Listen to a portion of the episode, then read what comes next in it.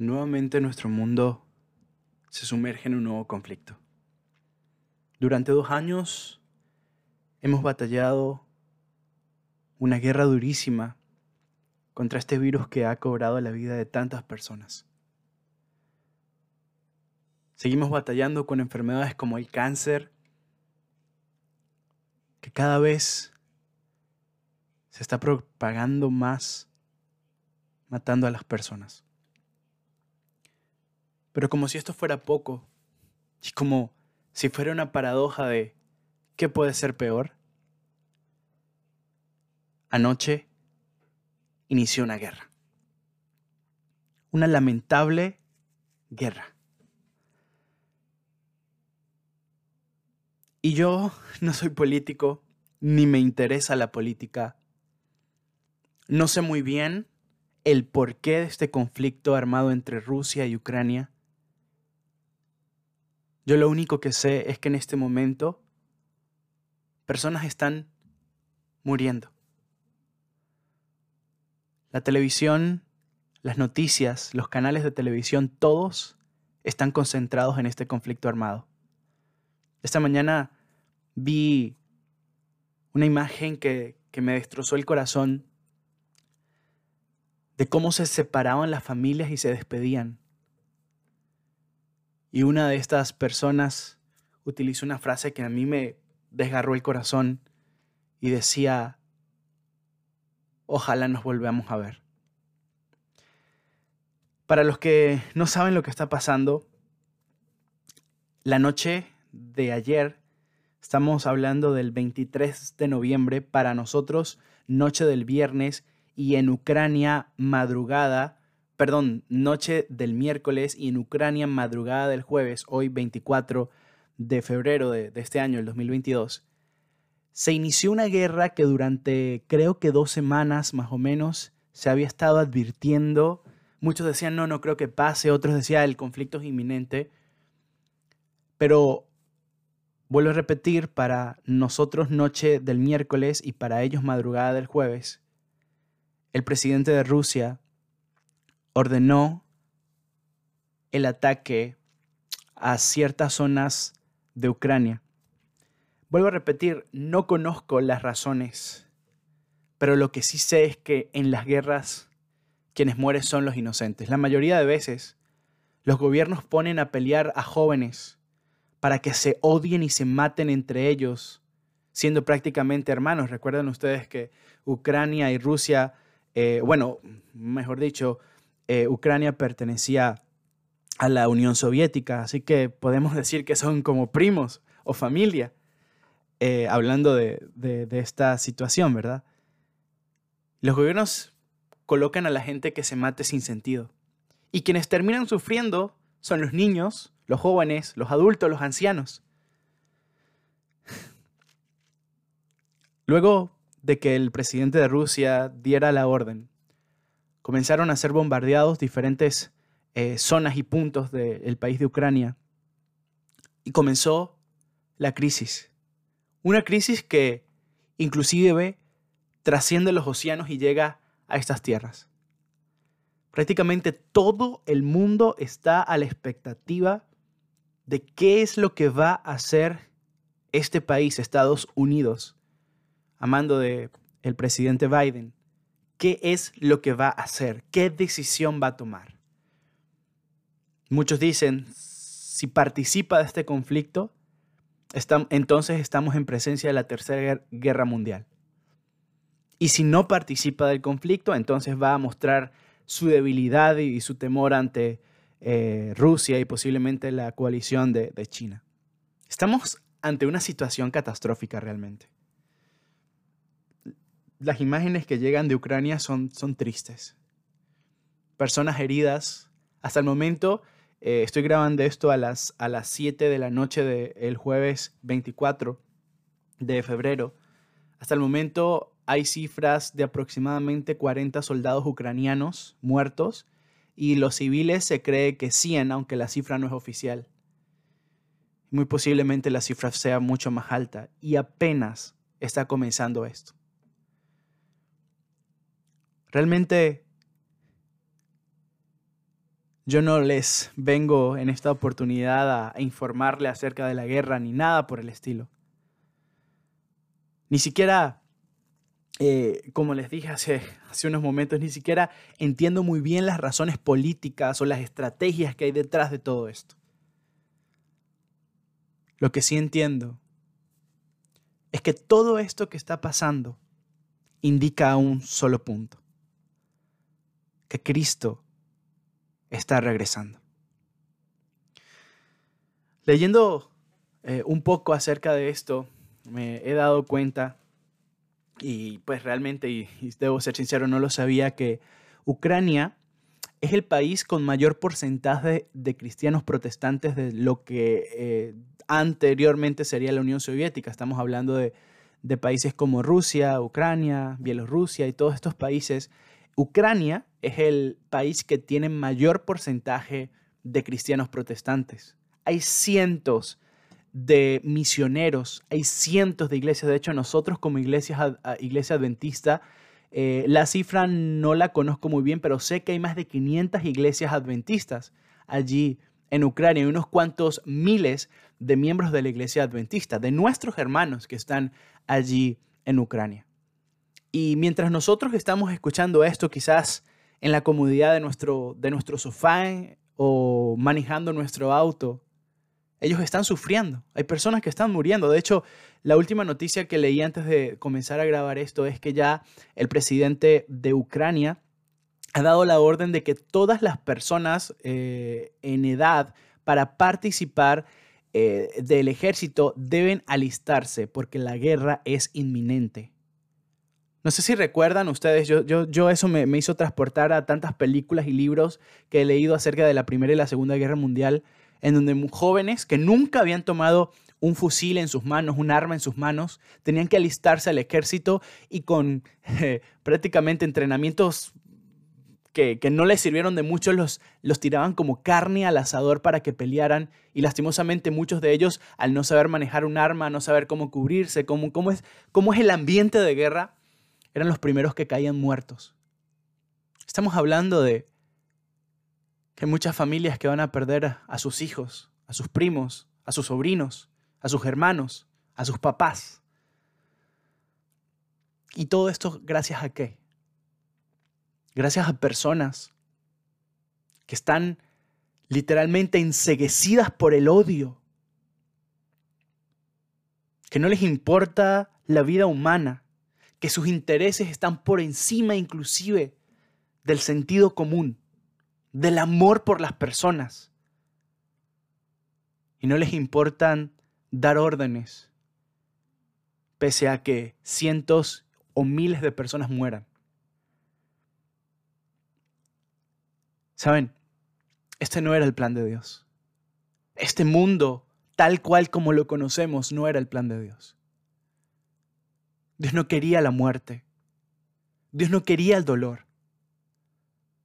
Dios no quería la guerra. Él hizo un mundo perfecto, lleno de paz, de armonía.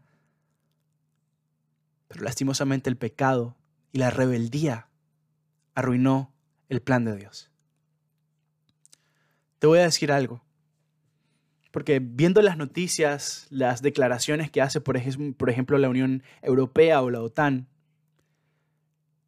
me llega a la mente una frase del mismo Jesús, que parafraseando dice así como que cuando digan paz es donde más habrá guerra. La Unión Europea, la razón por la cual existe es precisamente para eso. Europa tenía unas cuantas décadas de, entre comillas, paz. Sin embargo, por más esfuerzos humanos que se hacen de acuerdos, de tratados, de firmas, de, legislaciones que se hacen, la paz no llega y parece inclusive esquiva para nosotros, para la humanidad. Guerra tras guerra, problemas bélicos. Y vuelvo a repetir, estamos a la puerta de lo que puede ser la Tercera Guerra Mundial, aunque parezca imposible de creer. Y es que la verdad todo esto que está pasando pareciera de película. Y por más que existe organismos como la Unión Europea, la paz no llega. Y de hecho no llegará. Lo que está pasando es la prueba manifiesta de que esto se salió de control.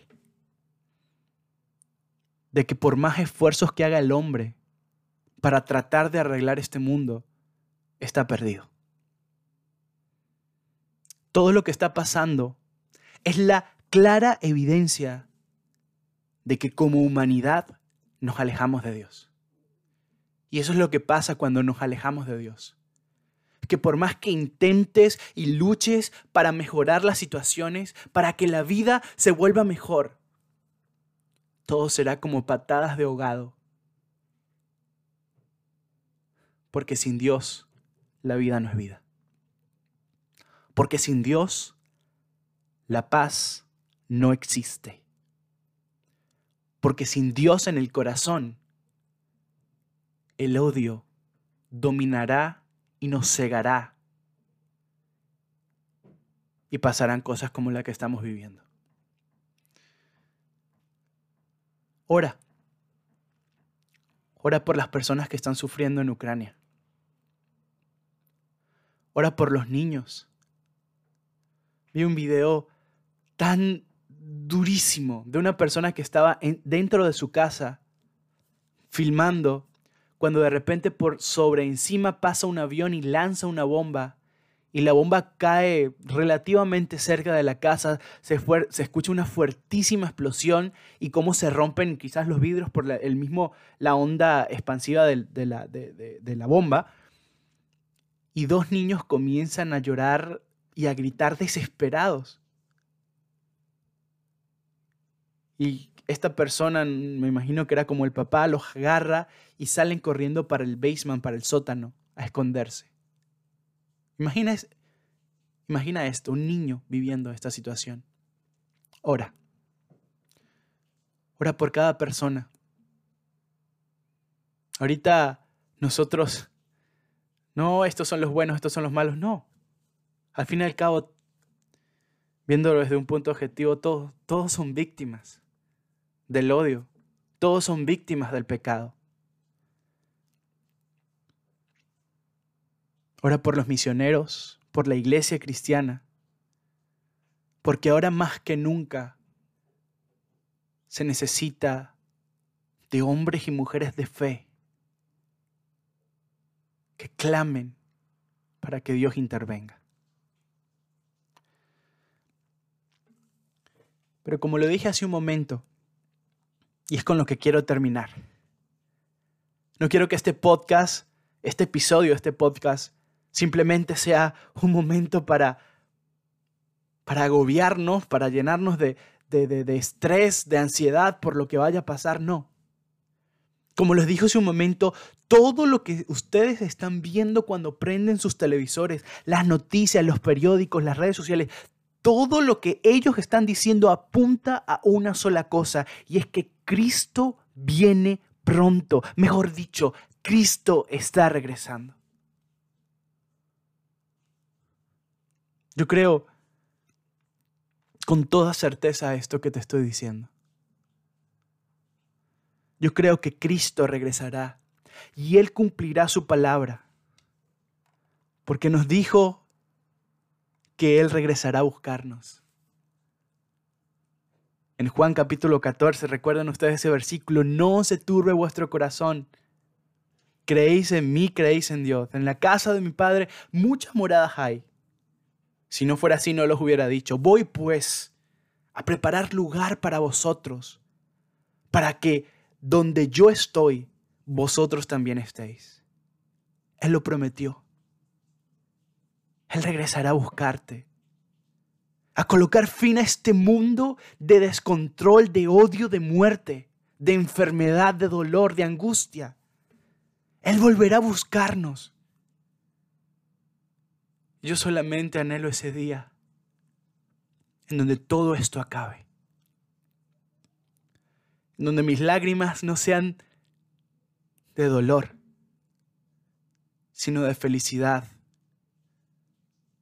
diciendo y mirando al cielo, sabía que regresarías Por eso aguardé esta esperanza en mi corazón. Por eso anhelaba tu retorno, porque ahora todo será diferente. Para el creyente, el retorno de Cristo a este mundo constituye una gran esperanza. El segundo advenimiento del Señor es la esperanza bienaventurada de su iglesia. Y es por eso que el alma frágil y endeble, cuya fe ha sido martillada por los incontables golpes severos de esta vida, se enriquece espiritualmente y prosigue paso a paso perfectamente feliz, pues sabe que muy pronto todos los embates aplastantes que nos agobian se acabarán para siempre.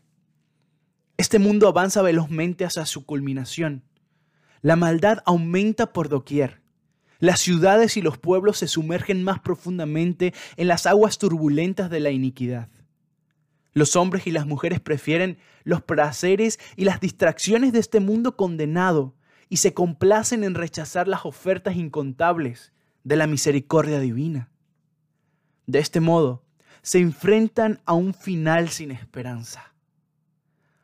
Pero los creyentes en Cristo, aquellos que esperan el regreso glorioso de Jesús, disfrutan de una esperanza que no tiene final. Una esperanza que es a la vez indiscutiblemente permanente. Una esperanza cuyo fundamento es la palabra de Dios. Así como la resurrección de Jesús fortaleció la esperanza de los discípulos dos mil años atrás y los condujo a proclamar el Evangelio con denuedo, Hoy, en el siglo XXI, su segundo advenimiento fortalece la esperanza de cada cristiano e impulsa a la iglesia a compartir el Evangelio eterno con cada persona. En verdad, si la doctrina cristiana careciera de la promesa gloriosa de la, segunda venida de Cristo a este mundo, la humanidad fuera presa del terror, como es ahora en este momento, del caos, de la desesperación interminable, y nunca el hermoso y copioso idioma español hubiera contado con la palabra esperanza. Las escrituras aluden al regreso de Cristo con frecuencia. Algunos eruditos afirman que uno de cada 30 versículos de la Biblia menciona la promesa gloriosa. En el Nuevo Testamento, uno de cada 11 versículos sostiene que Cristo viene. En la oración modelo del Padre Nuestro, Jesús incluyó la promesa cuando dijo en Mateo 6:10, venga tu reino. El libro de Apocalipsis comienza y concluye con la esperanza bienaventurada. Los ángeles del cielo dijeron a los apóstoles que el mismo Señor que ascendía al cielo descenderá de la misma manera. Esto lo dice Hechos 1.11. Cristo viene pronto, querido amigo. Esa es la esperanza que vigoriza la fe cristiana y que motiva al alma a vivir conforme a la voluntad de Dios. El retorno de Cristo fortalece la esperanza y estimula el deseo cristiano de morar con Dios en la patria eterna. Enciende la antorcha de la proclamación del Evangelio eterno. Promueve en cada creyente la tarea importante de prepararse, particularmente velando y orando, como lo recomendó nuestro Señor Jesucristo, y además constituye un recurso valioso para enfrentar el dolor, la pena y el sufrimiento, sometiéndonos en esta vida a la voluntad absoluta de Dios.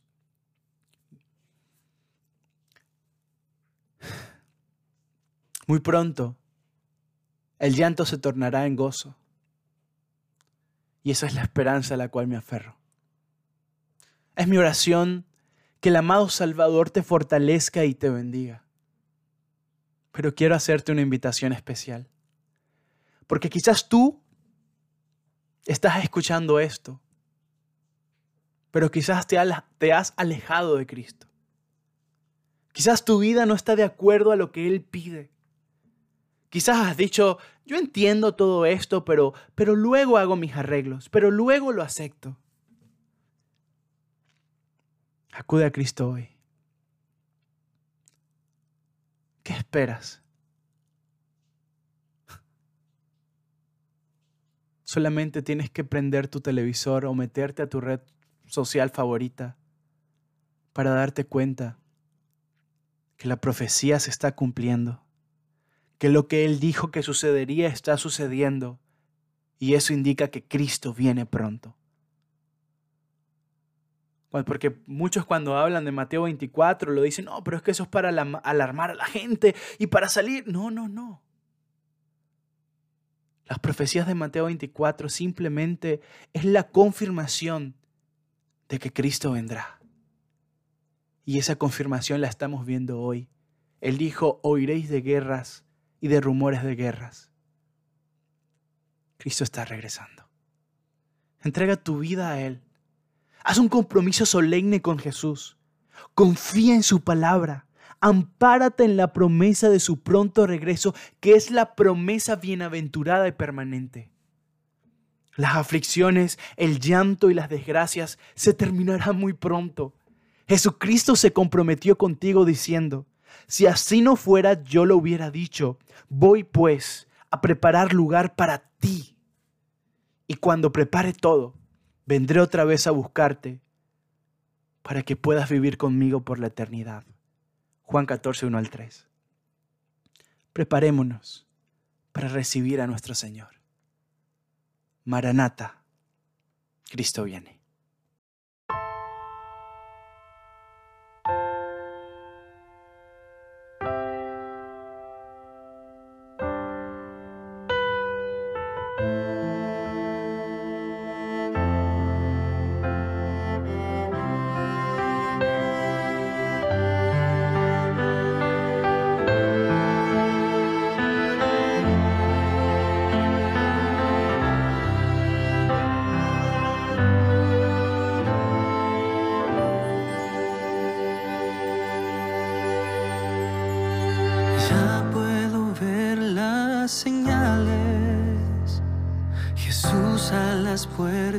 Está. El Señor prometió que